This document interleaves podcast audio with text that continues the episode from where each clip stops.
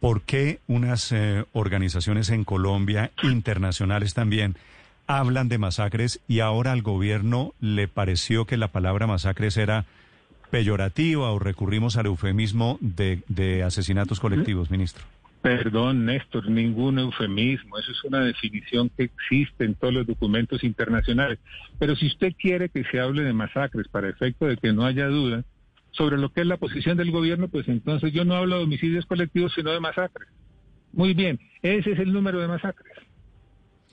¿Y por qué la diferencia? Y el mensaje y el mensaje es exactamente igual. El mensaje central es en medio de este debate que se ha armado en el cual algunos haciendo politiquería con la muerte, señalan al gobierno es el de que desgraciadamente, porque esto no le gusta a nadie y lo rechazamos todos, se trata de un fenómeno que se viene presentando desde hace muchos años.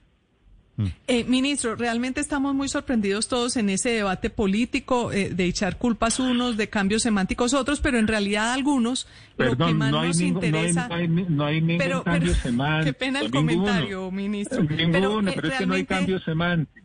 Bueno, pero realmente mi pregunta va a otro punto y es que eh, no, lo que nos preocupa en realidad, ¿qué es lo que está pasando?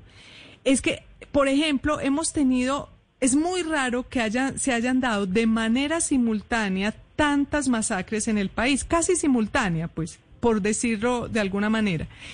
Ustedes no, ah, entre las hipótesis, no manejan la posibilidad de que haya alguna instrucción general de un grupo armado ilegal de hacerlas o de que se trate de una megapelea entre grupos eh, de narcos armados en la que caen algunos civiles inocentes. ¿Cuál es eh, realmente lo que nos interesa saber es qué es lo que está pasando y cómo se puede solucionar? ¿Qué, qué información tienen ustedes de eso? A ver, les repito nuevamente que es evidente la mano del narcotráfico en varios de esos homicidios colectivos o masacres, como ustedes prefieran llamarlos. En segundo lugar, ¿cómo se expresa la mano del narcotráfico en esos homicidios? Confrontaciones entre grupos de narcotraficantes, llámense como se llame, por control de zonas, por control de territorios y por control de rutas. Es decir, muchos de esos episodios dolorosos y que nos indignan tienen que ver con confrontación entre grupos de criminales que combaten entre ellos por el control de los recursos ilícitos. Eso es absolutamente evidente.